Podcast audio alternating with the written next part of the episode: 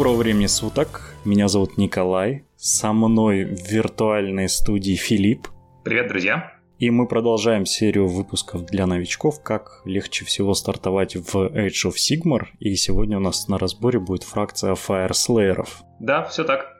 У Филиппа большой опыт в игре Fire Slayer. Вы можете убедиться в этом, почитав э, его группу-блог, э, посвященный, собственно, его турнирной жизни, и одну из фракций, которой он активно играет, это Fire Slayer. Поэтому нет лучше человека, который сможет э, рассказать, как правильно играть этими, этими прекрасными полуобнаженными мужчинами, чем э, игрок, который участвовал не только в русских турнирах, но и в зарубежных. А, Филипп, ну давай тогда, наверное, с- сразу стартанем с того, что рассказываем вообще, что это за э, гномы такие необычные. Угу. Да, ну, э, действительно, да, надо начать с того, что это за фракция. В принципе, если вы только собираетесь играть в Age of Sigmar или играли в него мало, то можно открыть там страничку, например, Games Workshop или какого-нибудь другого магазина, где миниатюры продаются, посмотреть на этих ребят, вы увидите, что это такие дворфы, а, которые при этом, правда, от а, классических дворфов, привычных, стереотипных, отличаются тем, что на них сравнительно мало доспехов. Вот они так как-то а, любят, любят сражаться а, с минимумом лишней одежды. А, ну, шлемы они обычно носят и еще немножко чего-нибудь. А, да, но такой тяжелый, тяжелой брони, в которую закован типичный Э, толкиеновский дворф э, у них нету. А как вообще, кто, что это за, за фракция? А, ну, тут э, важно различать, как, как видят со стороны э, Fireslayer другие народы в мирах Age of Sigmar и как они сами про себя думают. Да? народы вокруг видят их как, во-первых, очень агрессивных воителей, потому что у Fireslayer есть, очевидно, культ культ войны, э, культ воинской доблести, и при этом как весьма алчных ребят, потому что они э, в своих сражениях э, зачастую очень много думают о золоте и о награде, и фаерслееры знаменитые наемники, поэтому и, в общем, почти за кого угодно, кто готов им платить регулярно и качественно, они готовы сражаться. А, но при этом надо понимать, что э, если смотреть на мир а, глазами фаерслеров, то да, они действительно любят сражаться а, и любят золото, но важно понимать, что эта охота за золотом для них это не обычная жажда наживы, а это, в общем-то, религиозный культ, потому что и такой часть, часть их э, э, часть их религии, потому что э, фарислеры э, поклоняются Гримниру, э, и э, они верят, что э, так сложилось, что когда Гримнир э, погиб э, в битве с э, огромным монстром Вулкатрикс, э, то э, он рассыпался по миру кусочками такого специфического золота, которое называется ур-золото. И это вот самый ценный для фаерслееров вид золота. Они стремятся его всюду искать, всюду находить и всюду собирать. И они э, верят, что э, этот путь ведет их к тому, что э, их э, бог снова, снова явится в этот мир. Поэтому эта история не только про а, жажду наживы. А, и если говорить про то, как вообще откуда эта фракция появилась, то, в общем, это наследники а, кусочка фракции в Warhammer Fantasy Battles, где это был такой отдельный юнит, который потихоньку разросся в целую, в целую самостоятельную фракцию. Вот, как, как легко видеть, э, если взглянуть на этих огненных ребят, они вообще дружат с огнем, и они изначально в, э, в мирах Age of Sigmar появились в Акше, в мире огня, но сейчас они обитают и во многих других мирах тоже. И э, в частности, то, что это такие горячие парни, проявляется в их странной, на взгляд остальных а, существ привычки вплавлять прям в себя куски расплавленного железа, расплавленных металлов, золота в виде рун. А, но эти руны, кажется, их не убивают, а, ну, по крайней мере, иногда, а делают только сильнее и помогают сражаться. И это, в общем, часть их а, часть э, их истории, которая обыграна и в игровой механике тоже. Да, ну, кстати, в ФБ они, несмотря на то, что это был просто один из юнитов, а, вот лично для меня когда-то а, как бы совсем юного и молодого, я фаерслееров именно больше всего запомнил, они были прям чуть ли не лицом фракции, потому что просто таких дварфов нигде не было. Нигде не было таких вот, ну, не закованных, а просто обешенных мужиков с ирокезами, с двумя топорами. Вот. И, честно говоря, мне очень понравилось, что в своей эволюции они выделились в целую фракцию отдельную. И прям это очень круто. Кстати, у меня к тебе как к знатоку вопрос. А у них есть, как у любой фракции, отколовшейся от э, дварфов, ну, здесь они дуардины называются, э, у них есть э, книга обид? Хороший вопрос. Действительно, у тут надо пояснить, что у из исходных э, таких классических э, дворфов, которые пришли из мира, что был, действительно была книга обид, э, или там, э, э, куда они записывали всех, всех, кто, кто их обидел, и делом, делом чести было, да. Да, ты что-то хочешь добавить? Не-не-не, я потом, я потом добавлю. А, хорошо, да, да. Делом чести было разобраться с этими обидами. А, и это действительно нашло отражение во многих э, новых видах дуардинов, которые есть в мире of Sigmar, скажем, у тех же храдронов есть некоторые небесные э, есть небесный порт, который все еще предпочитает держать книгу обид под рукой. А, но в, в этом смысле надо сказать, что Фаерслееры немножко ушли в сторону, и их религия по-другому устроена. В, в ее центре не стоит книга обид. Просто это прям одно из знаковых э, элементов бэка э, с дуардинов, потому что они ГВ даже настолько сами смеются над этим, что в более, ну, в стебной, можно сказать, бэковой истории Бладбола у них там прям э, отдельно прописано, что вот гномы, они, короче, все записывают и никогда ничто не забывают и всем мстят. Вот, но у Фаерслейера, видимо, э, выросли как личности и пошли чуть-чуть по другому пути. Ну, они более прагматичные ребята. Они думают не столько про старые обиды, сколько про новое золото. Правильная позиция. Да, они в этом смысле довольно политичные. То есть, ну, а, и... они же еще и чуть ли не самая знаменитая фракция наемников в игре. То да, есть... да, это как раз отражает, отражает их природу в этом смысле. Да, очень много разных бэковых историй. Э, и вот даже в недавно вышедшей э, ролевой игре по миру Age of Sigmar там, насколько я помню, есть э, Fire Slayer, то есть это прям а, одна из самых знаковых фракций в игре. Ладно, ну давай не будем сильно углубляться, а перейдем, наверное, к самому интересному, самому сочному. Это к тому, э, как вообще играть этими прекрасными... Или давай, может, сначала... Ну, давай как играть, а потом, наверное, как собрать. Вот так вот. Потому что мы сначала поговорим вообще о том, что они из себя представляют на столе. Ну да, тут э, в целом, принимая решение, да, играть ли за этих ребят или нет, надо просто понять, как, как их стиль игры в целом устроен. Мы потом посмотрим, как, как его можно учитывать при сборке армии. Там.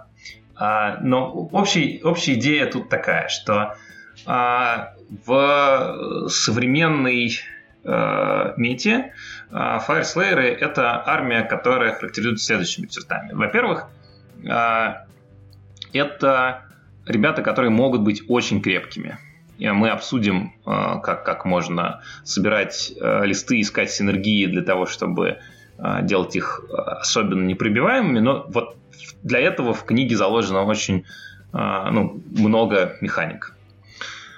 А во-вторых, это ребята, которые очень хороши в ближнем бою. да, у них есть э, там стрелки, и мы, опять же, поговорим, какие функции эти стрелки могут э, выполнять, но если говорить о соревновательной игре, то это в первую очередь ребята, которые э, от души могут э, бить в э, ближнем бою. А, и это вот две их таких ключевых характеристики, две их силы, что они, во-первых, держат удар, а во-вторых, сами могут нормально вломить. Ну, собственно, это две, две самые важные черты, потому что напомню, что Age of Sigmar это все-таки больше про э, ближний бой, и да. почти, почти там с вероятностью 80% тебе нужно готовиться к тому, что тебе будут бить лицо. Э, ну, это так, да. А, и э, это, в общем, одна из причин, почему, ну, если вы там только, только начинаете там свой путь в Age of Sigmar и у вас не очень большой игровой опыт, а почему это может быть неплохой идеей играть за Firefly, потому что ну, они в некотором смысле прощают ошибки. Да? То есть а, вас а, а, тяжело снять э, со стола там, за, один-два раунда. А, и поэтому даже если вы, там, играя там, с более опытным оппонентом, может быть, а, и не выиграете, но а, вы, во всяком случае, не э, сдадитесь ему легко и успеете там, поиграть, получить удовольствие от процесса и получить какой-то новый опыт. Вот. При этом надо понимать, что э, у э, Fire есть, конечно, э, и э, слабые стороны, про которые мы тоже поговорим, но сразу стоит отметить, что в каком случае вам не надо, наверное, играть за Fire Да? Во-первых, если вы хотите а, играть через магию. Потому что у фаерслееров своих магов нет вообще. У них есть э, вместо магии есть э, молитвы. Они действительно помогают, э, ну, они действительно довольно сильны и заметно помогают. А, но магии в стандартном понимании Age of Sigmar у фаерслееров нету, и этот аспект игры, играя за эту фракцию, в полной мере раскрыть вряд ли получится. Это первое. Ну и второе, что надо понимать, Э, что э, у дуардинов, в общем, короткие ножки, и поэтому в среднем э, это ребята не очень быстрые. И это э, тоже накладывает ограничения. То есть, если вы хотите играть э, как бы в стремительный кавалерийский наскок, в далекие фланговые обходы, то, опять же, вам, наверное, надо выбирать какую-то другую армию. Вот. И это, в частности, то, то, в чем может быть сложно играть за фаерслееров, потому что за них может быть не очень сложно выживать, а, но и, и в этом смысле они прощают ошибки. Но при этом за них нужно очень аккуратно перемещаться по столу, очень правильно позиционироваться и очень правильно, скажем, расставлять армию в начале боя. И вот таких ошибок они как раз не прощают. Если вы плохо расставились в начале игры, а, то э, даже если останетесь живых, вы рискуете проиграть игру в миссию, просто потому что вы не дойдете до каких-то ключевых точек.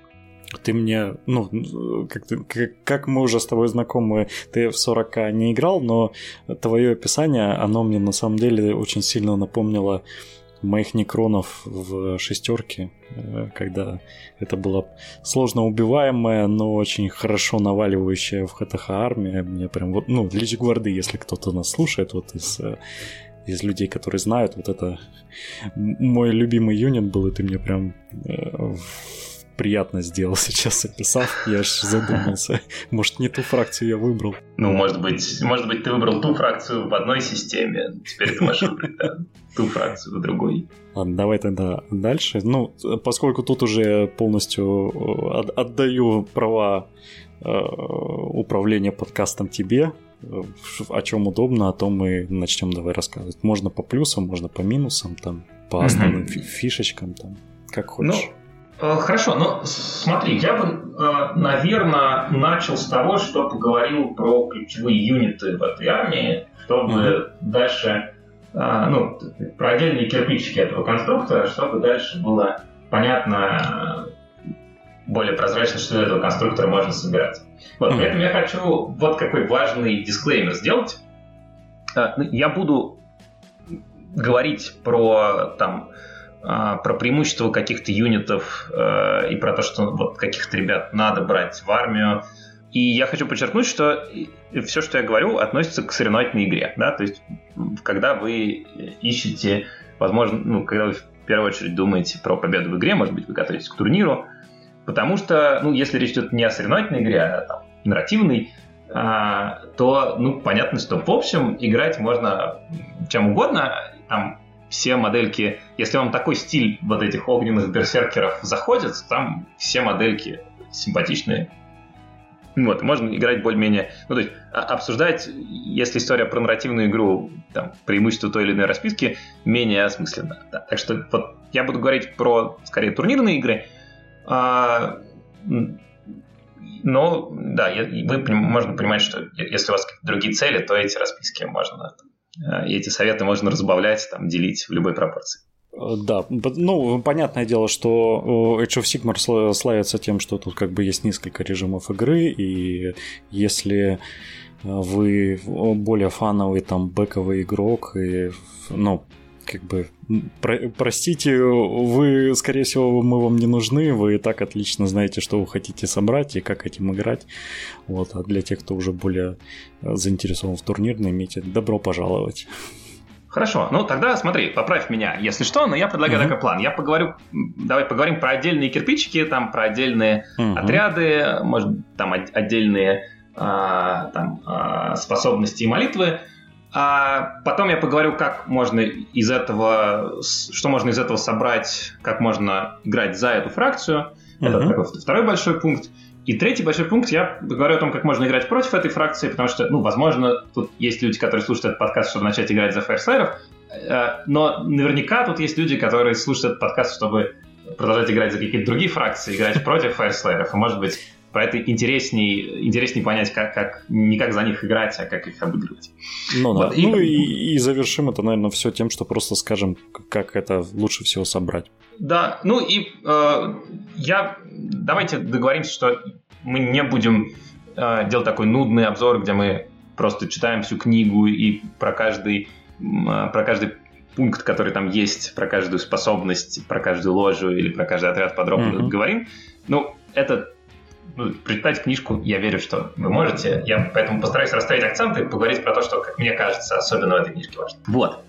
А, окей, э, тогда а, давайте а, поговорим про а, сначала фракционные способности и, да, как, как первый важный кирпичик, а, и после этого а, про а, ключевые, ключевые юниты.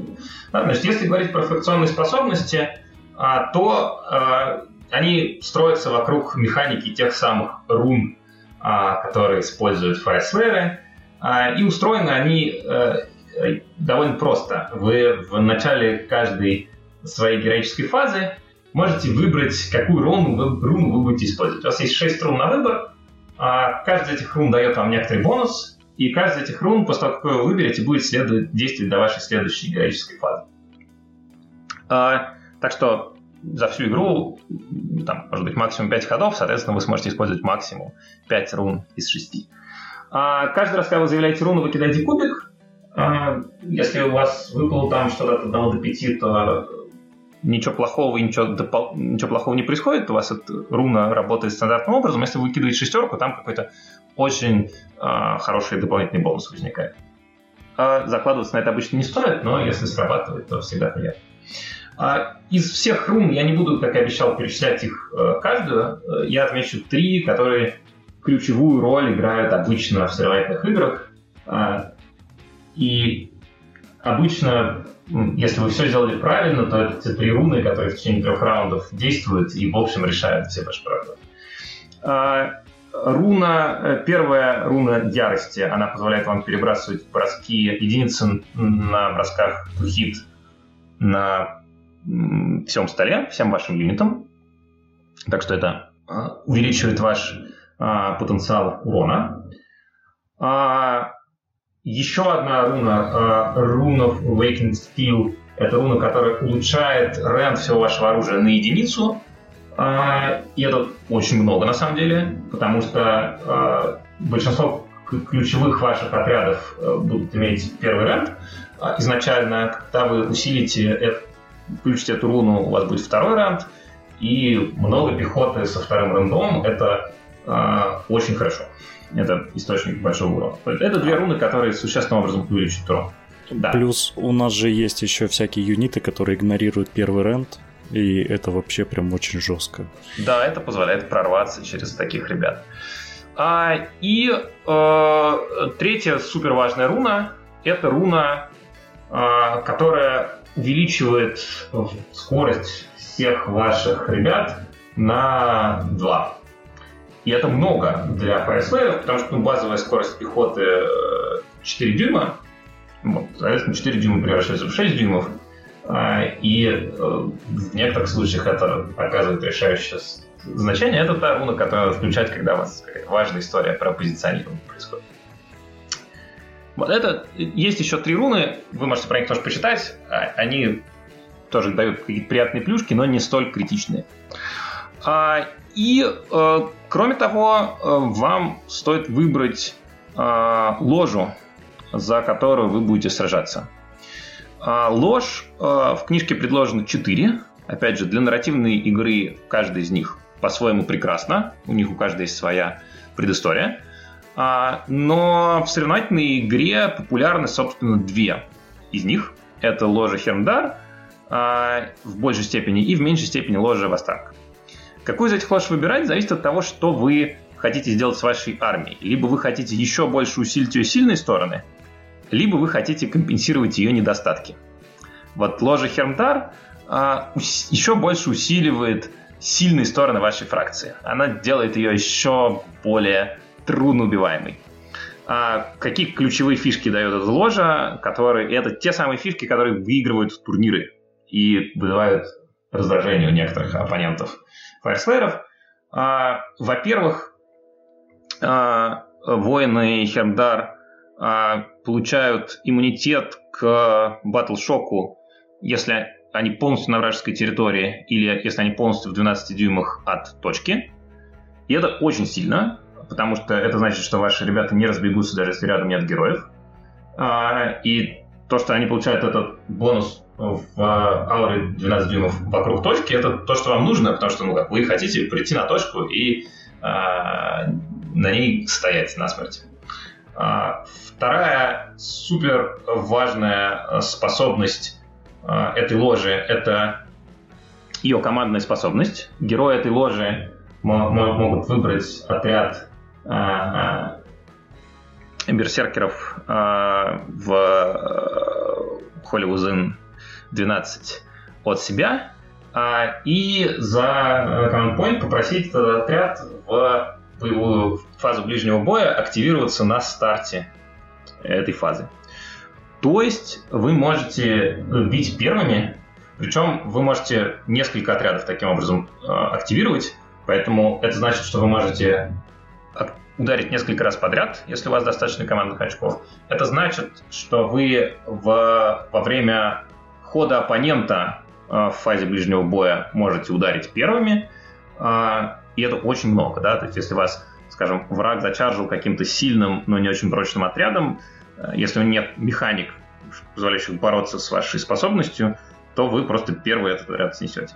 Вот. Ну и, наконец, третья способность Хермдара — это командная способность, командная черта генерала, э, которая раздает в ауре минус один броскам на пробитие, да, минус один двунт. И это тоже очень сильно, потому что способов разгонять точность попаданий в игре довольно много, у многих фракций есть такие механики, а с бросками на пробитие гораздо беднее. И поэтому э, такое, э, такое ограничение очень сильно снижает входящий урон. Причем важно отметить, что это действует и в фазе ближнего боя, и в фазе стрельбы вообще. А, и э, это очень сильно увеличивает вашу прочность. Вот это три аспекта, которые делают Хермдар самым популярным выбором в турнирной игре. Вот. Что касается Вастарга, то это ложа, которая компенсирует главную проблему э, фаерслеров, а именно скорость.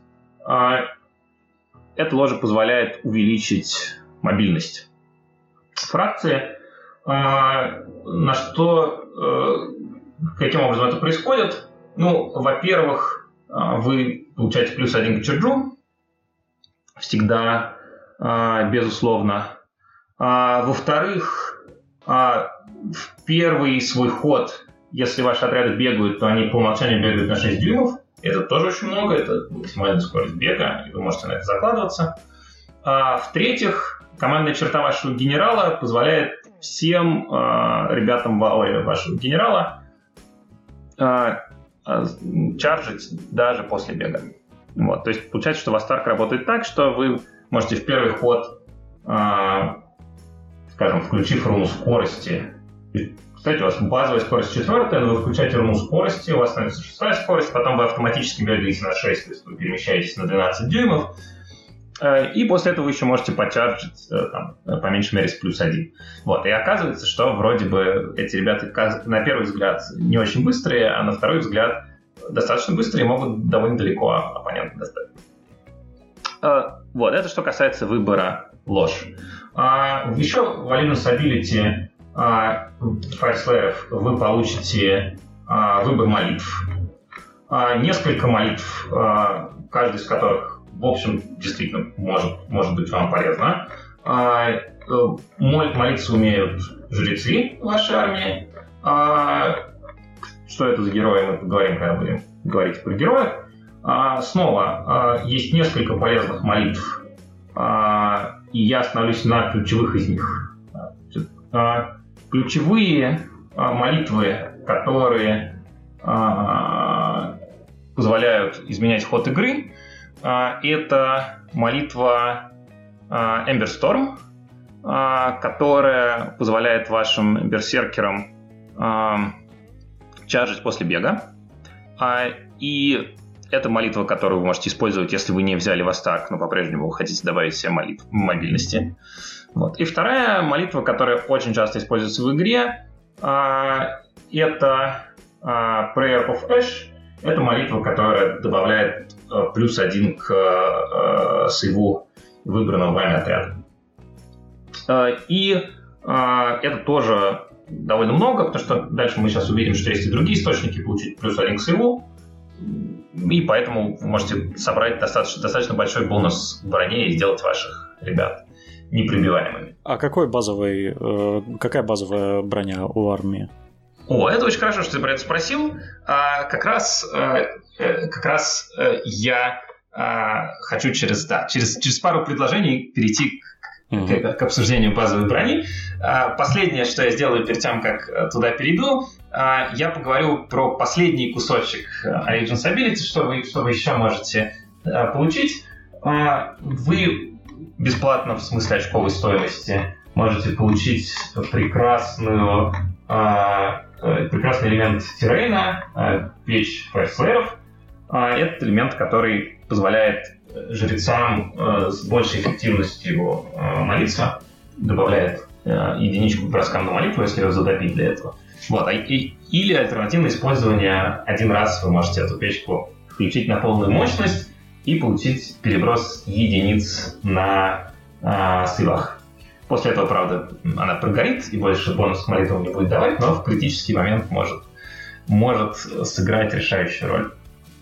А, да, а теперь а, как раз к твоему вопросу про базовый сейф. А, этот вопрос обращает нас к ключевым юнитам игры, и очень часто, когда говорят про них, если посмотреть на обзоры, то начинают а, с героев, а я хочу, наоборот, начать с простых парней, с пехоты, потому что это на самом деле вот соль этой фракции, это ее прекрасная пехота.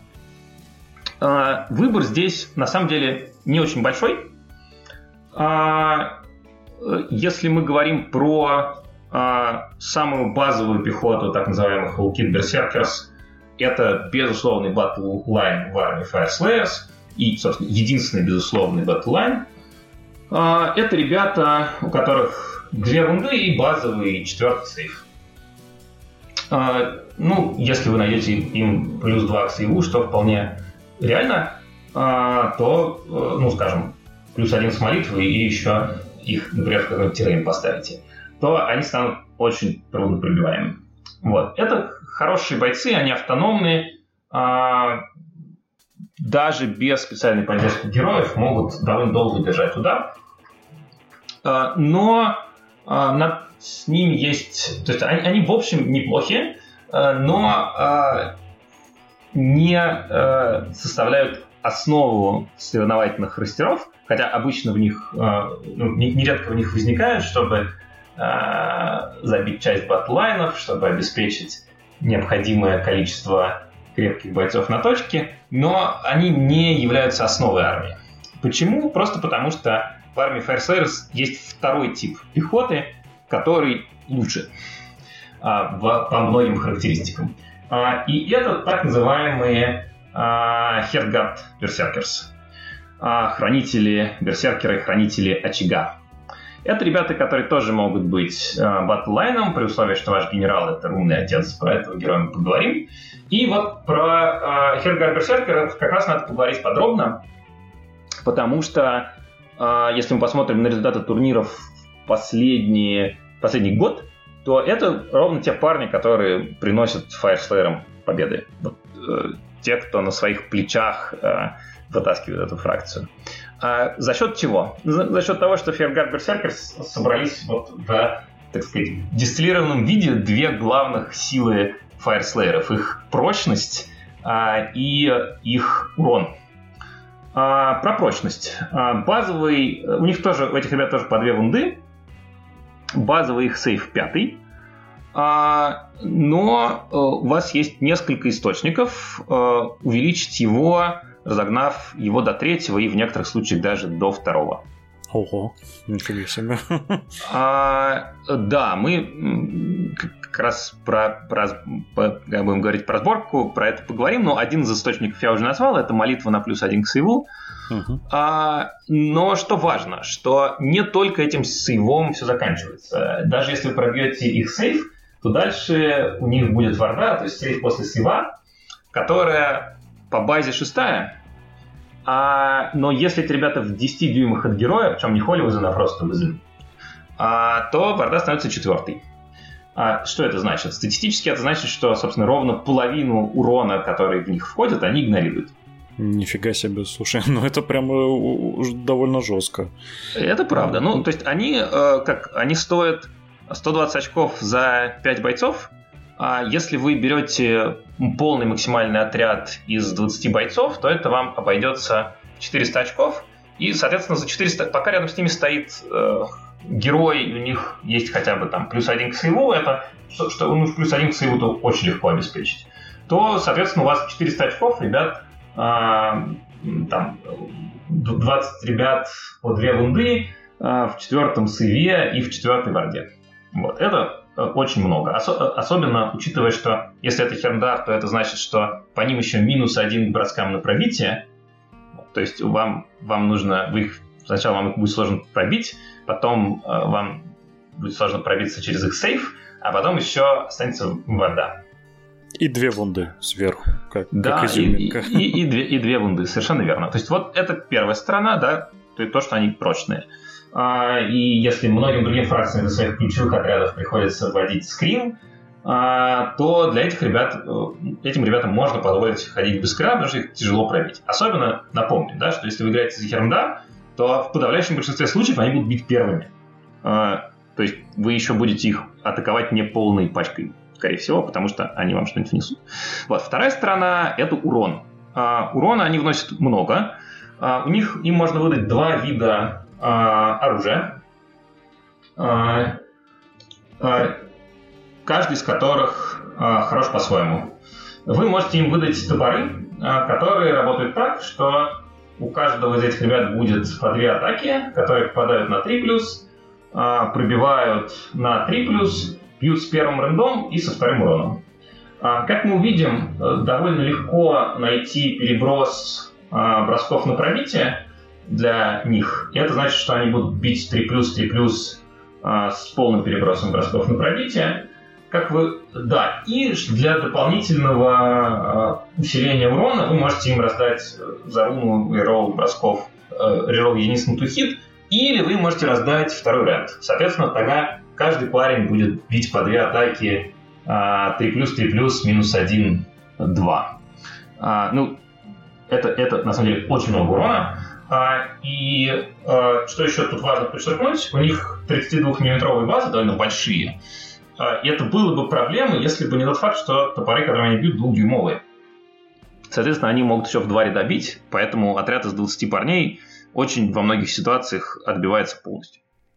Слушай, ты вот это все рассказываешь, и мне, у меня прям мне прям плохо становится, потому что э, как-то я не сталкивался с ну с Фаерслеерами играл, но прям вот чтобы настолько жестко, я честно говоря не не ожидал, э, что это может быть настолько э, пугающе. Ну, да, ты начинаешь понимать, почему некоторые, некоторые люди не, не, любят, не любят этих вот совсем. Я понимаю. И, и не любят тех, тех, кто за них играет. А, да, но надо заметить, что это только одна из двух опций. Альтернативная опция, значит, вот эти топоры, это то, что называется бродексы. А, вы можете выдать им вместо этого полоксы. Полоксы бьют тоже 3, по две атаки 3 плюс 3 плюс без ранда один урон. А, но тут э, дьявол в специальной способности, которая говорит, что если вы ну, выкидываете натуральную шестерку to hit, то, а, то вы вносите противнику две смертельных раны в дополнение ко всему прочему. Ну, то есть, подожди, э, они заменяют? Э, Нет, дополняют. А, они дополняют? Дополняют. Дополняют. Вот. То есть, ну, вы можете прикинуть, если 20 парней э, бьет, это 40 а, атак, а, соответственно, это статистически, а, ну, если у вас нет даже никаких перебросов, это 6-7 шестерок, то есть это 12-14 смертельных ран, которые игнорируют все, и сверху еще вы там что-то накидываете обычным уроном. Вот, это очень интересный вопрос, выбор между двумя этими типами оружия, потому что, ну, кажется, что они и те, и другие хороши. И тут вот э, мы с разными коллегами, которые обсуждают, играют за слееров, этот выбор обсуждали, вот, скажем, с Сергеем Титовым из Нижнего Новгорода, который а, за эту армию играет. А, и кажется, что действительно в разных ситуациях мог, могут быть два эти варианта хороши. Если говорить про а, атаки без каких-либо дополнительных усилений или ослаблений, просто представим, что эти ребята без бафов и дебафов бьют, то четвертый сейф это будет примерно одинаковый урон. А, ну, а дальше понятно. Если сейф лучше четвертого, то есть если это какие-то бронированные парни, то, конечно, лучше бить смертельными ранами. А, да, так вот, если это сейф хуже четвертого, то есть там пятый, шестой, то, конечно, наоборот, лучше не морталками бить, а бить первым рандом, тогда будет урона больше получаться. Вот, но это если нет никаких бонусов а, и а, ослаблений. Вот. А дальше все зависит от бонусов, которые вы можете раздать, и от ослаблений, которые у вас есть. Скажем, вы э, довольно часто э, сможете э, раздать этим ребятам реролл вундов, э, и с рероллом вундов сразу бродексы начинают работать лучше, с одной стороны. Вот. С другой стороны, э, э, с другой стороны, если у оппонента есть а, модификаторы, которые добавляют вам минус один to hit, от, ну, таких в игре довольно много, да, там, типичный выбор это геминиды какие-нибудь, которые по вам поездили, а, или, скажем, э, дебаф э, дзинчитов, по которым минус один hit, пока они в соответствующей ауре. А, да, так вот, с такими дебафами обычные топоры начинают работать хуже, естественно, потому что они хуже попадают, а полоксы работают точно так же, потому что морталки на шестерку не модифицированы, и на минус один тухит совершенно все равно. Вот, так что тут действительно выбор не очевиден. Э, разные игроки вводят разные отряды, некоторые вводят комбинации из этих отрядов. А тут надо выбирать в зависимости от того, а, с кем вы ожидаетесь, ожидаете встретиться. А, да, ну и, наконец, третий вид пехоты, про который нужно сказать, а, это стрелковый отряд, а, так называемая а, а, Аурик Хердгард. А, а, они неплохо стреляют, а, но в современных условиях их редко берут большими отрядами. Обычно их берут э, минимальными пачками по 5 бойцов.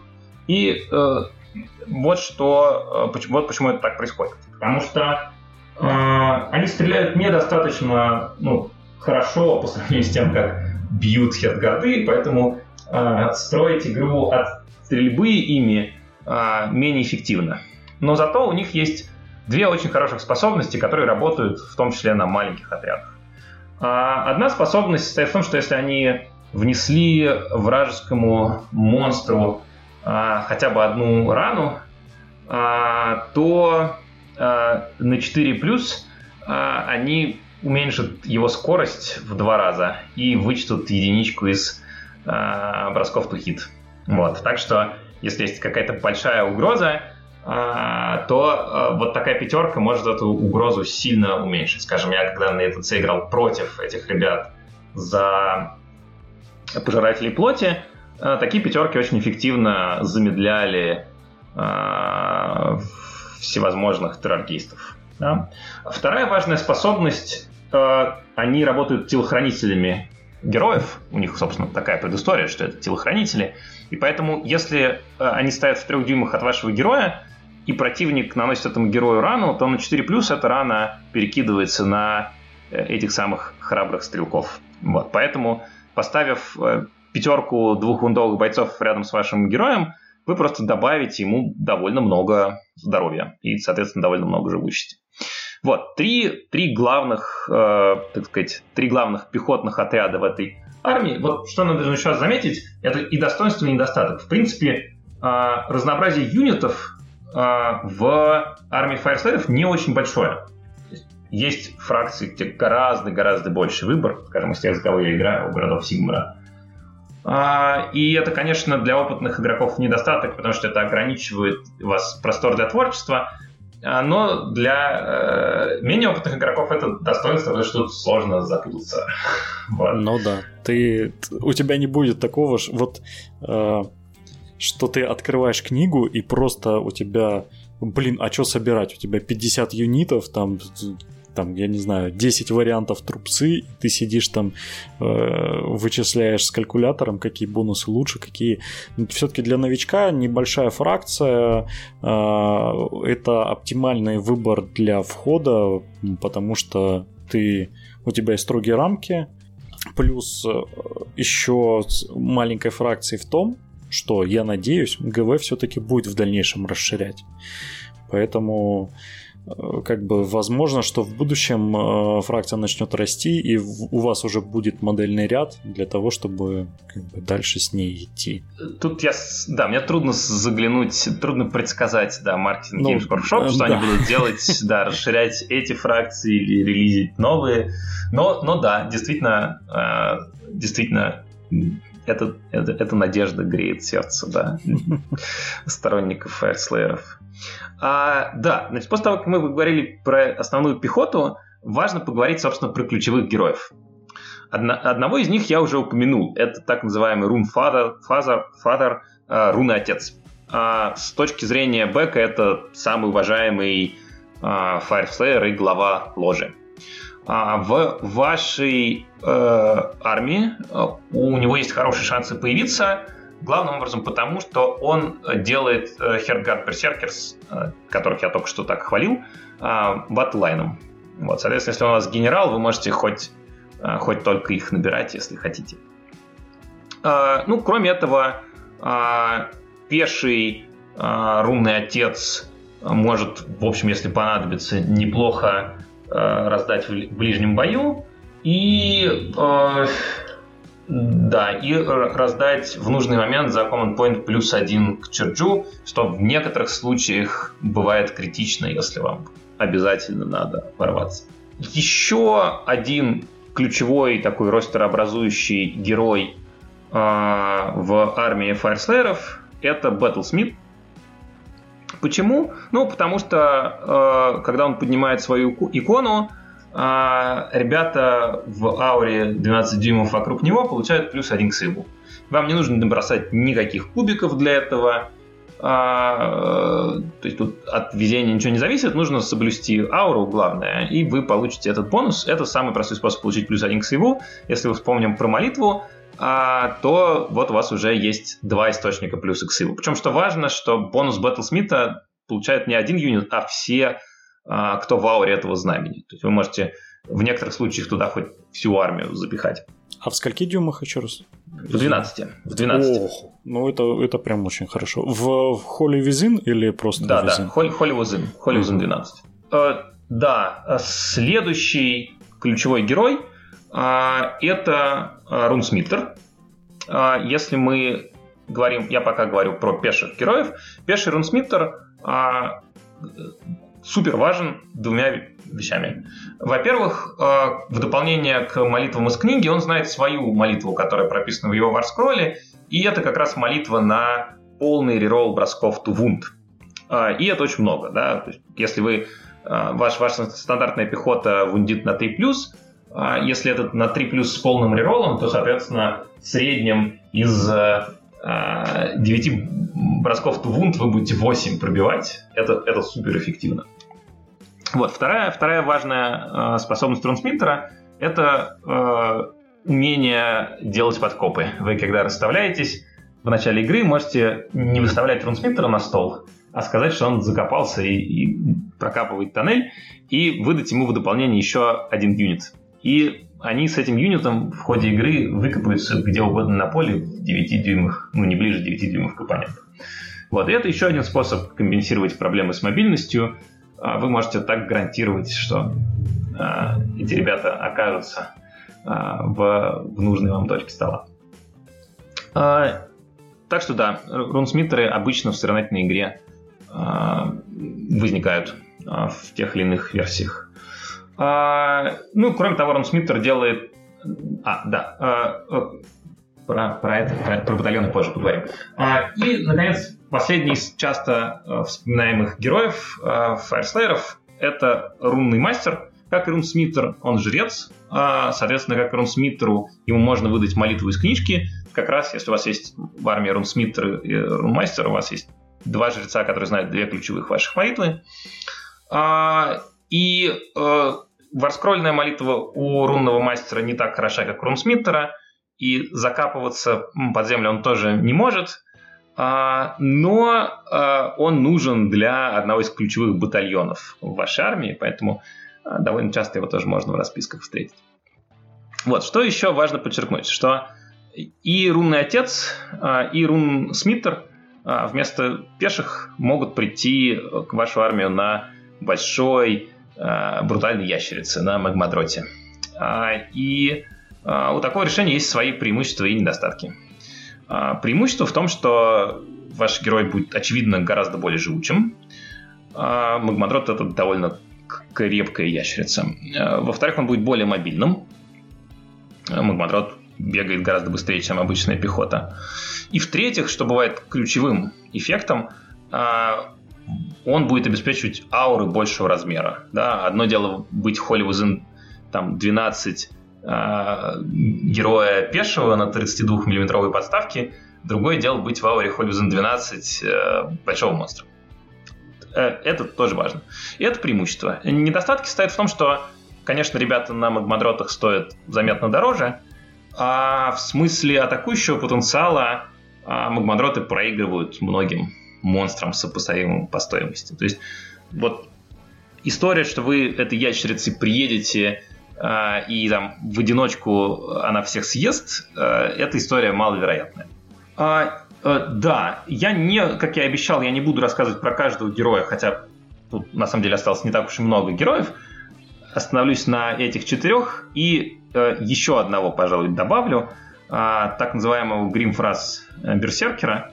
Это симпатичный герой тем, что он как раз не раздает никаких супераур, Э, не, не возносит никаких молитв, но зато это парень, который довольно крепкий, и который как раз, если у вас, он там стоит недорого, 100 очков, если у вас остались свободные 100 очков в листе, это как раз тот, вы можете их как раз доверить этому парню, и он, в отличие от остальных героев, можно смело пускать гуще боя, он там может один какие-то задачи выполнять. Особенно приятно, что если он умрет, он большой вероятностью отобьется а, после смерти, поэтому он, в общем-то, у него такая философия, что он этой смерти ищет, он к ней спокойно относится, так что вы можете за него не очень, не очень переживать.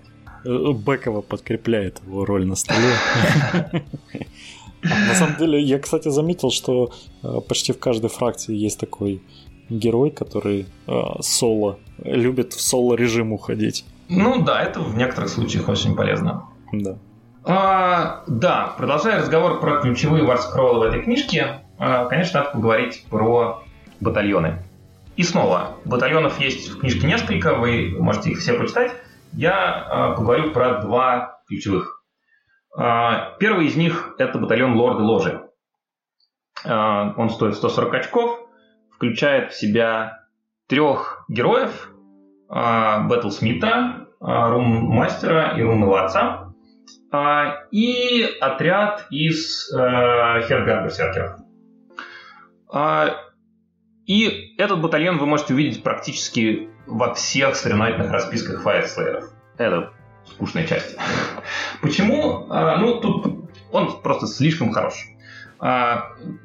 Начнем с того, что он состоит, в общем, из полезных юнитов. Вы все равно хотите брать умного отца в свой лист, потому что вы хотите с большой вероятностью делать Хедгард Берсеркеров батллайном. А вы все равно хотите Батлсмита брать в свой лист а, потому что вы хотите вы хотите получать плюс один к сейву, а, и вы все равно хотите брать городов в свой лист, потому что они, черт возьми, очень хороши. А, да, и так что он состоит из хороших юнитов, а еще он дает очень хороший бонус, потому что а, Хергард Берсеркер из этого батальона если они начинают бой в ауре любого из героев из, этих, из этого батальона, то они могут в боевую фазу активироваться два раза вместо одного. Не подряд, как пожиратели плоти, а в порядке, так сказать, живой очереди, но все равно это очень много. То есть вот вспомните, мы обсуждали урон от Headguard Berserkers, а теперь подумайте, что вы можете умножить на 2, потому что они активируются два раза. Вот, это очень много, да, и это много дополнительных тактических возможностей дает, потому что, ну как, скажем, такая типичная история, а, как вы будете, как, как многие армии э, стараются бороться с мощным нарезающим отрядом. Но они выставляют против него какой-нибудь недорогой скрин с какой-нибудь недорогой пехотой и отдают этот скрин, а самые ценные ресурсы оставляют э, в живых. Вот э, в этом, от этого батальона скриниться гораздо сложнее, потому что ну как, они за первую активацию скрин убьют, скорее всего, вот, а за вторую активацию дотянутся до мякотки, если вы ее недостаточно далеко спрятали. А прятать вам ее нужно дальше, чем в 5 дюймах получается, потому что они э, на 3 дюйма совершат and move, а еще у них двухдюймовые атаки. Вот, и получается, что спрятаться гораздо сложнее. Вот, второй батальон э, э, второй батальон, который а, встречается в соревновательной игре. А, это Forge Britain. Это батальон, который включает э, Рунсмиттера а, и три отряда стрелков Аурик годов. Какую цель, какую задачу выполняет этот батальон? Вы используете если, если вы его взяли с собой, то э, на старт на старте обратите внимание вражеской героической фазы вы можете выбрать один свой отряд, 18 а, дюймов от любого, любой из ваших стрелков из батальона, и добавить ему единичку к сейву. Обратите внимание, это еще один источник плюсов к сейву.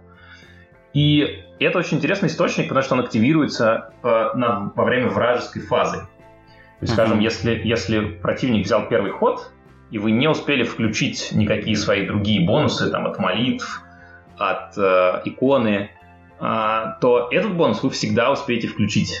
А, и это, э, это существенно вам помогает от альфа-страйка. Кроме того, тут есть еще интересный, интересный трюк, связанный с механикой э, потенциального двойного хода в игре. Потому что это плюс один к сейву э, в этом батальоне, он действует, в нем написано, что он действует до следующей героической фазы оппонента, до следующей вашей героической фазы, прошу прощения.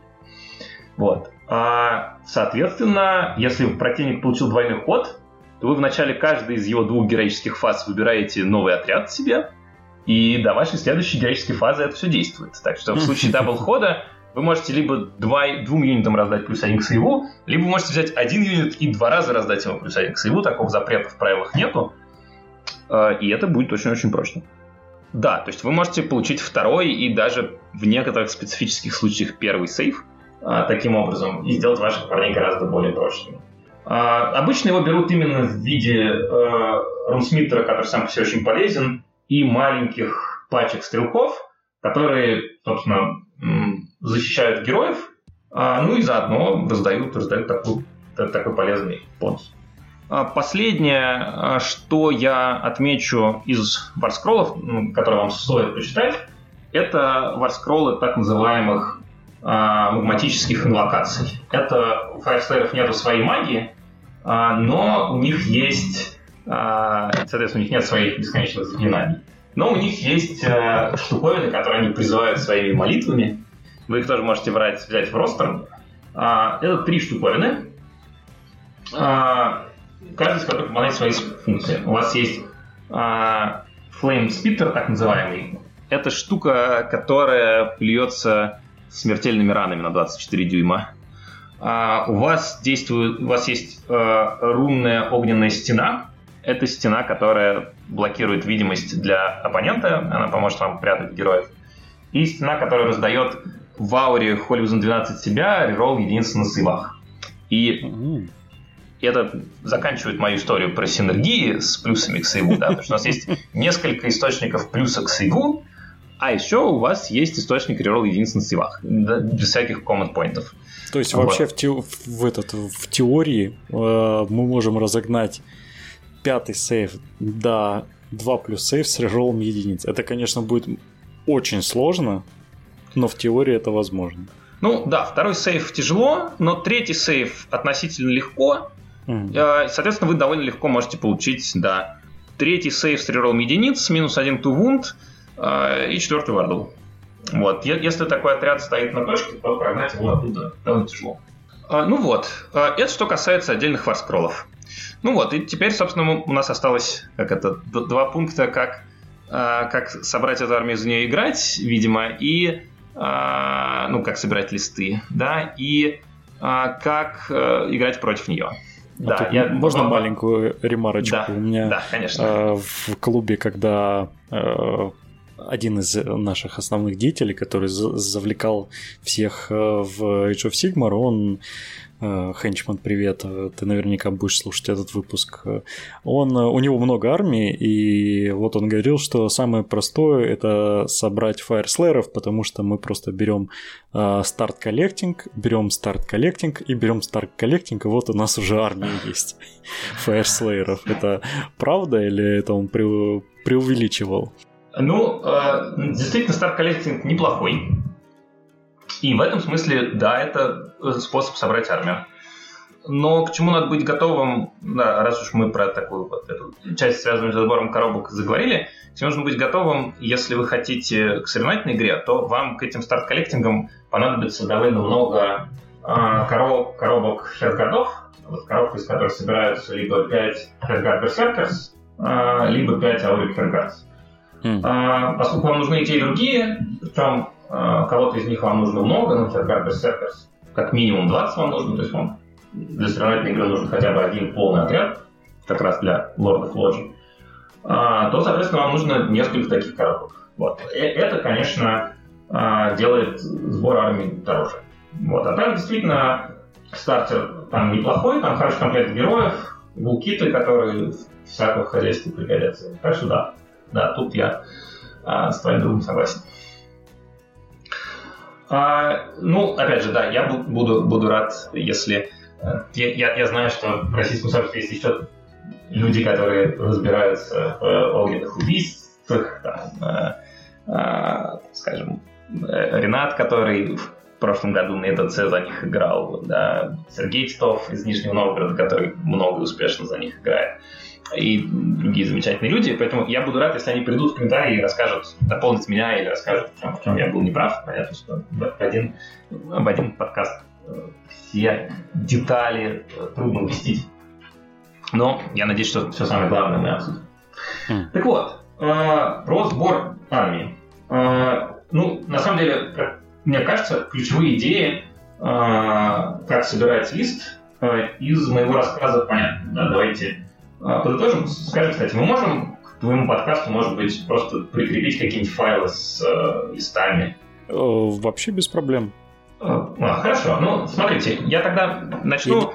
Я, единственное, да. поближе ты, видимо, отдаляешься от микрофона. А, ага, хорошо. Ага. Ну, угу. тогда, тогда я начну вот с чего. Я начну с, с э, листа, про который мне легче всего говорить, потому что это лист, которым я играю. Я с первую версию этого листа собрал э, осенью прошлого года, и он она помогла мне занять в Лондоне третье место и на Исхаммере первое в Новосибирске, и в Москве там выиграть турнир. И потом после зимнего FAQ, который э, слегка подредактировал э, Fireslayer, э, я собрал обновленную версию этого листа, про которую мы как раз будем говорить, э, и тоже она неплохие результаты показала как помогла нам, в частности, выиграть зим, зимний командник в Москве. А, да, это, это лист, в общем, квинтэссенция того, про что я говорил. А, хертгарды хороши, и поэтому в этом листе три пачки по 20 хертгардов. А... Офигеть. это, это они в очках сколько получается? С 1200... 400 очков за пачку, соответственно, 1200. Ну, то есть больше половины ростера. Чисто да? гварды. Да, да. А, батальон Лорд Ложи хорош, да, поэтому в, этой, э, в этом листе есть батальон Лорд Ложи, соответственно, к нашим 1200 добавляет 140 очков за батальон, добавляет рунного отца, добавляет рунного мастера и добавляет Батлсмита. А, и остается а, еще 300 очков, которых мы используем на Рунсмиттера на Магмадроте, чтобы он был покрепче, и тоже раздавал плюс один к сейву за обилку Рунсмиттера на Магмадроте. Во-первых. А оставшиеся 40 очков тратим на Руник Firewall, чтобы эта стенка при необходимости мы ее могли поставить, она заблокировала видимость э, вражеским стрелкам и магам и мешала ему, им убивать наших героев. Ну и реролл колов издавал. Вот, mm. весь лист. Очень простая идея. Э, я вот после того, как его опубликовал, видел его в ряде других на ряде других турниров и в России, а, и за рубежом. Я при этом совершенно не претендую на то, что люди, которые этот лист вводят, его именно у меня списали. Вовсе не обязательно. Он, в общем, довольно выглядит естественным. Вот, поэтому к нему можно и э, без разглядывания моих растеров прийти, конечно. А, э, да, э, какие есть другие важные альтернативы? Есть хороший лист, э, который водит Сергей Титов, в частности, вот он его в Екатеринбурге водил с успехом. А, его э, водил из британцев выводил Армстронг. Это лист, в котором э, какая идея? А, мы его тоже сможем, я думаю, прикрепить. Mm-hmm. Это, это лист на двух батальонах. На батальоне Лорд Ложи и на батальоне Форж Бритен. Соответственно, туда добавляется а, там вместо рунсмиттера на Магмадроте там пеший рунсмиттер, чтобы он уместился. Ну, соответственно, туда добавляются три пачки по 5 стрелков. А, и э, там другой генерал, чтобы эти, там рунмастер генерал, чтобы эти стрелки были батлайном, соответственно, получается три батлайна. А, и какие у этого листа есть дополнительные сильные стороны и какие есть недостатки по сравнению с моим. Ну, недостаток есть только один. На самом деле, туда умещается не 60 хертгардов, а 40. вот. Это единственный его недостаток. А, все, всем остальным он хорош, потому что э, за счет того, что у вас два батальона, вы получаете много команд-поинтов и э, дополнительный артефакт, и это как раз хороший, хороший повод поговорить про артефакт. А, во-первых. Во-вторых, вы получаете а, еще больше живучести для героев за счет стрелков и еще больше живучести для вашей пехоты за счет плюс один к силу. То есть это э, очень прочный лист. Э, ну и, наконец, последнее его важное преимущество, что этот лист э, на три э, дропа, на три диплой чойса, э, соответственно, вы очень часто будете решать, кто первый ходит, и в Age of Sigmar это важная история. А, да, как э, можно от этих э, листов уходить? А, ну, вы, конечно, можете уменьшать количество херготов за счет увеличения количества вулкитов обычных, обычной пехоты. А, у этого решения есть какие недостатки и какие преимущества. Ну, недостаток, опять же, очевидный. Тот же. У вас будет меньше херготов. Это недостаток. а, преимущество в том, что обычные вулкиты, поскольку они все-таки подешевле стоят, а, обеспечат нам большее число тел на столе, что может быть хорошо для скоринга. И а, вулкиты не нуждаются в героях, а, потому что для хергодов герои критичны, без героев у них не будет четвертой варды. А для вулкитов не критичные, у них варды как не было, так и нет. Вот. А к Battleshock, если вы играете за Хермдар, они будут иммунны, если вы их в нужную точку поля поставите.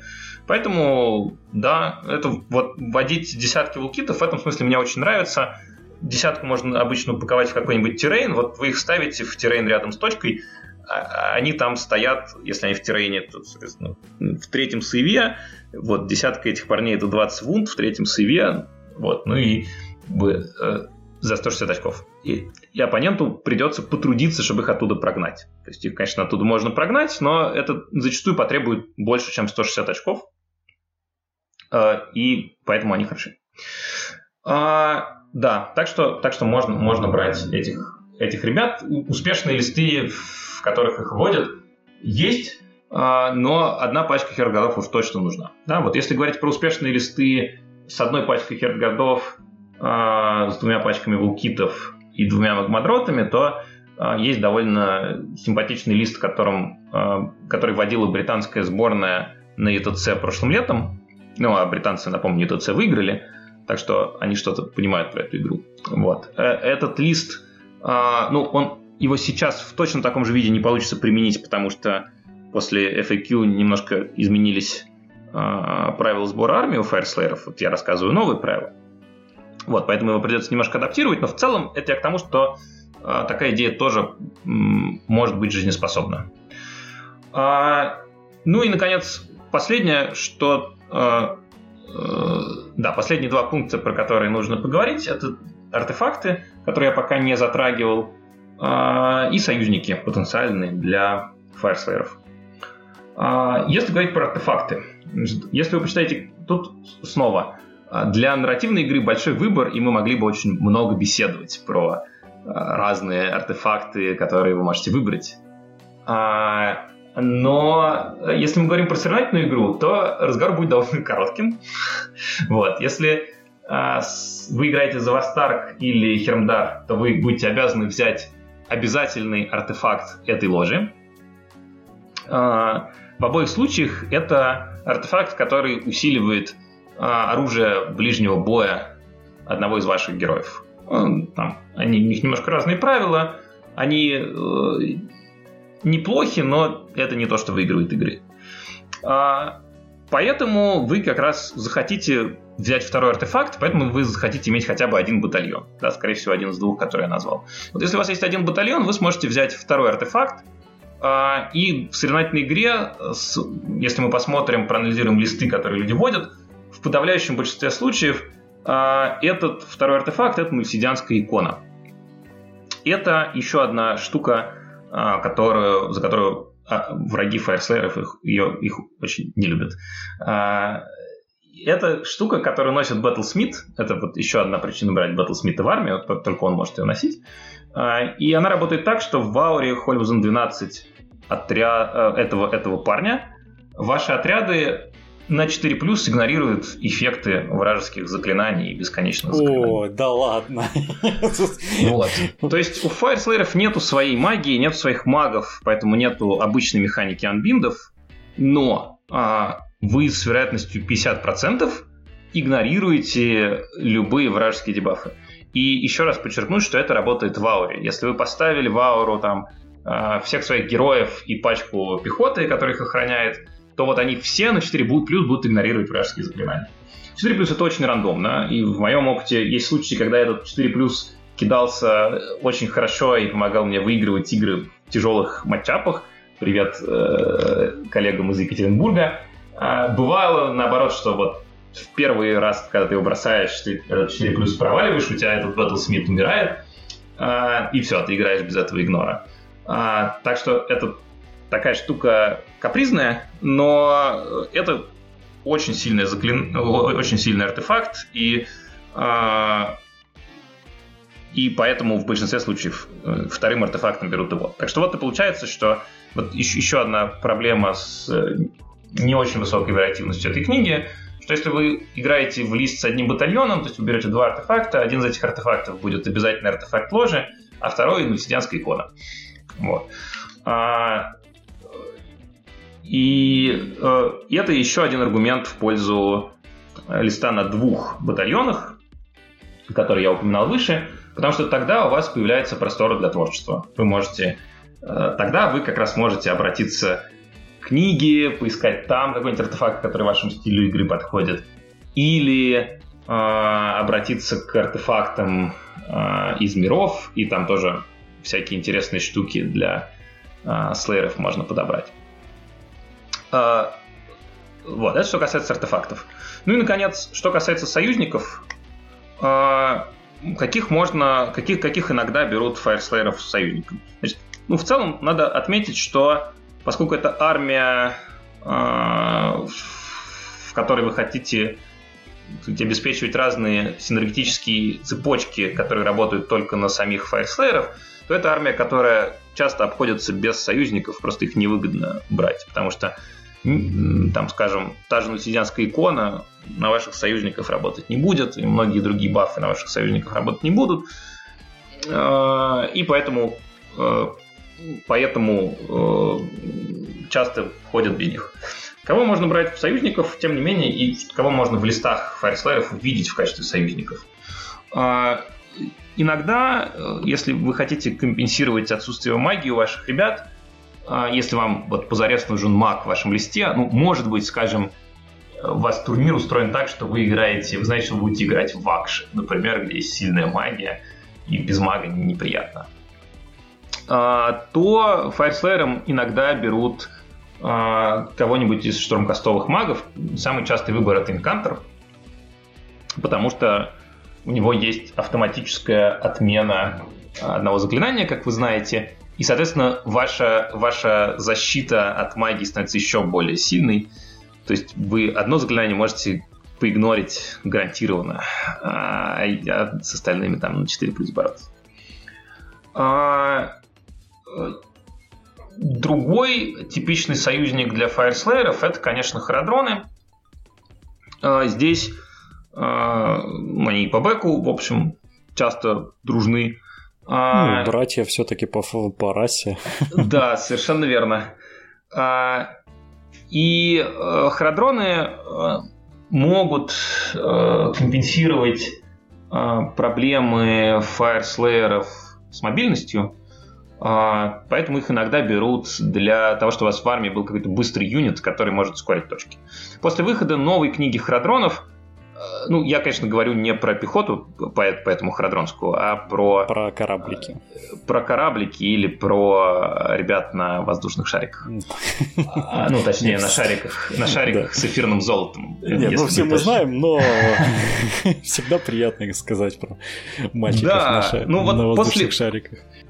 После выхода новой книжки Храдронов, в этом смысле новыми красками заиграли канонерки. На больших турнирах я видел листы, где люди берут э, канонерки, потому что э, за счет... Э, ну, канонерка стоит 150 очков, э, и за эти очки она немножко постреляет, но главное не это. Главное то, что ее способность Fly High позволяет ей перепрыгивать в любую точку стола и останавливаться там в от оппонента. И это значит, что если у вас есть хотя бы одна канонерка в листе, враг уже не сможет забыть о точках у себя в тылу. Ему придется все время кого-то на этих точках держать, все время их охранять, потому что иначе ваша канонерка туда прыгнет и эту точку сворует. А, поэтому, да, иногда а, харадроны тоже а, в армиях фаерслееров встречаются.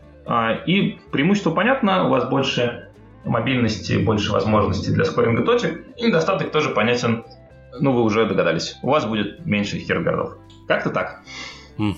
Ну, слушай, ты довольно умело и подробно объяснил за фракцию, честно говоря. А, я думаю, здесь комментарии излишние. Огромное тебе спасибо, по-моему, это вообще все, что можно. А, и самое главное, забыл сказать, как играть против всей этой грязи. Хотел уйти, да. ты сейчас закончишь подкаст и э, Да. А главное, моя-то совесть будет чиста, это ты его закончил, а я... Не-не-не-не, давай тебе рассказывай, как это с этим всем жить. Вот, значит, ну, на самом деле, снова, если вы э, всю предыдущую историю внимательно слушали, то ответ, э, скорее всего, у вас есть в голове. Значит, э, с этими ребятами очень трудно играть в честную Age of Sigmarскую игру про ближний бой. Потому что в ближнем бою они очень хороши. Поэтому, если у вас армия ориентирована исключительно на ближний бой, пусть она даже э, невероятно хороша в этом ближнем бою, э, скажем, у вас какие-нибудь правильно собранные легионы печали, э, или орки, э, или э, огры, э, заточенные на ближний бой, то вам будет тяжело с этой армией. А, и если вы хотите с ней бороться, то э, вам придется э, играть немножко по другим правилам. А, что важно понимать, да, что э, пока живы герои у слееров, ну, в общем, на самом деле, да, два, два, два момента, которые важно понимать.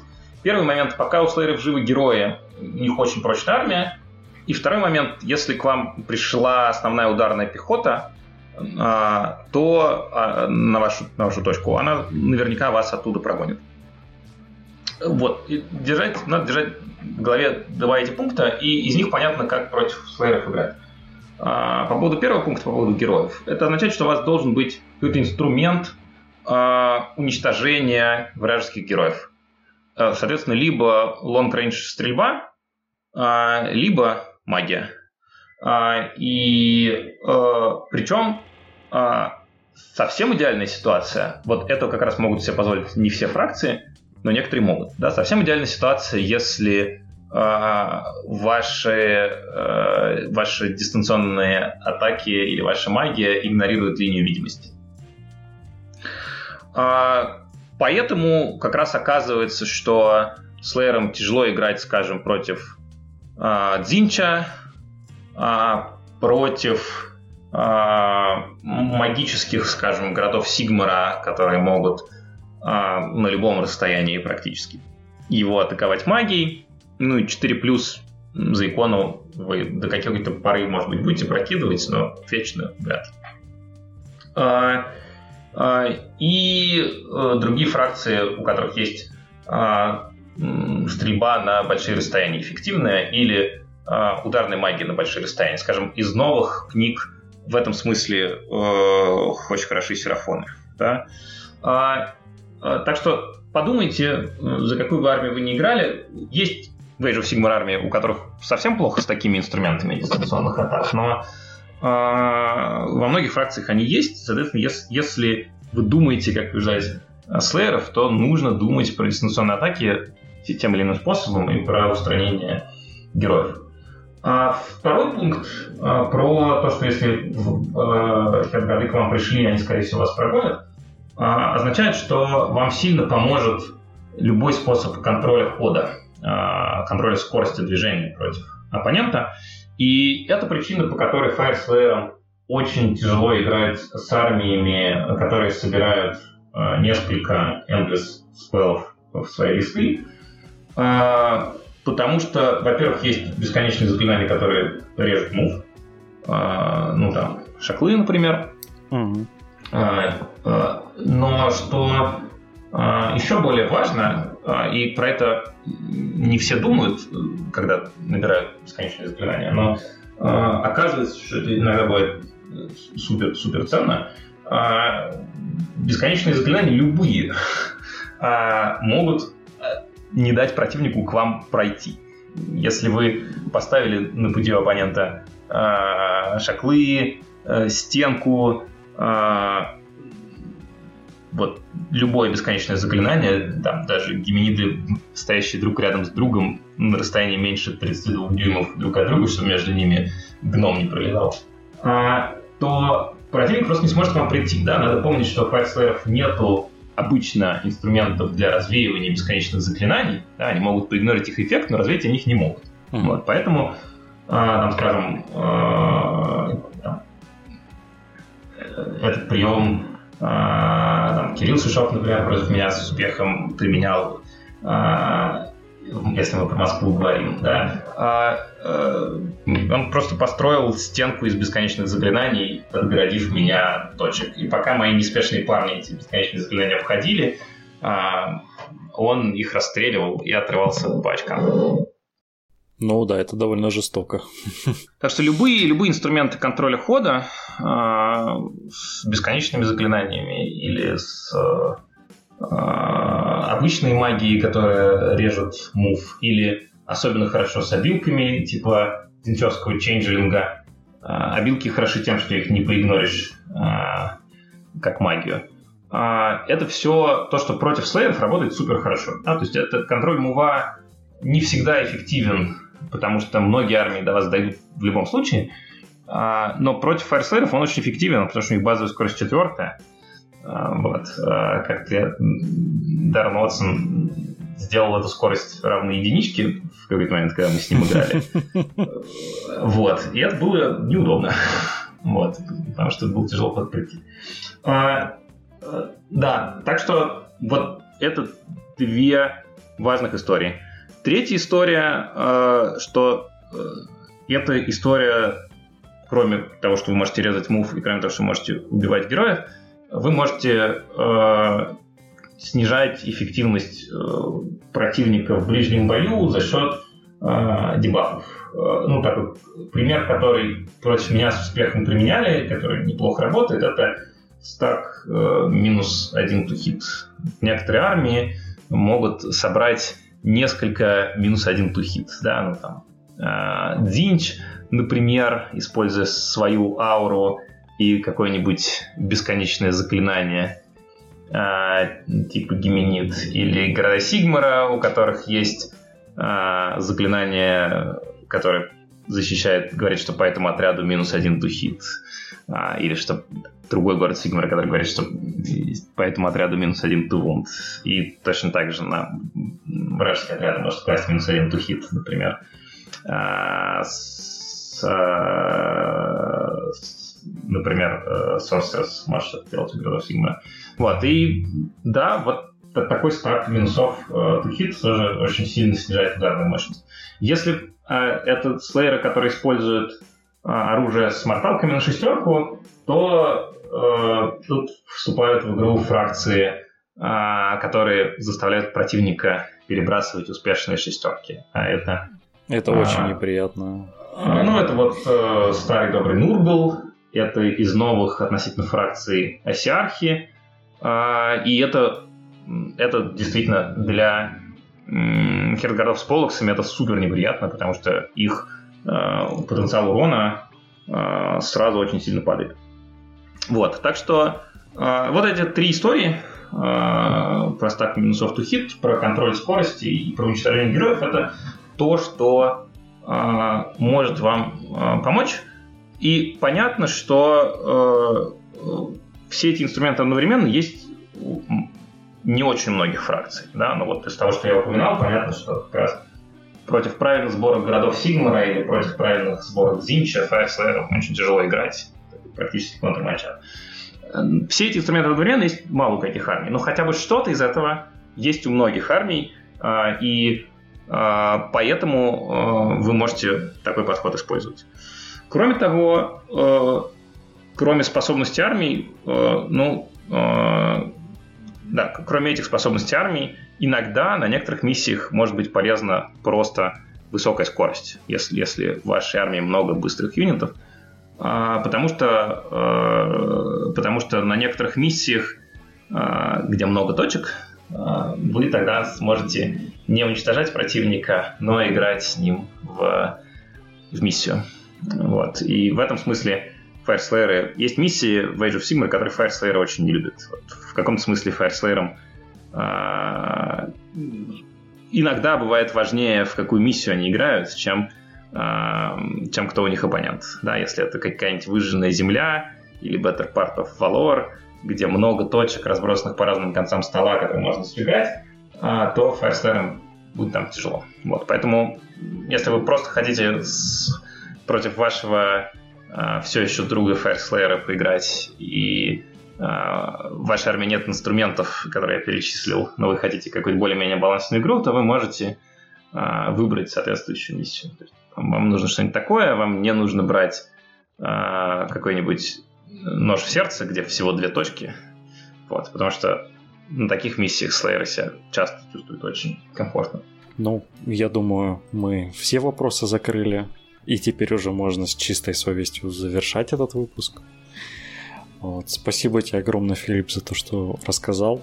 Меня впечатлило. Э, по крайней мере, теперь я знаю, как с этим воевать, потому что раньше у меня были вопросы.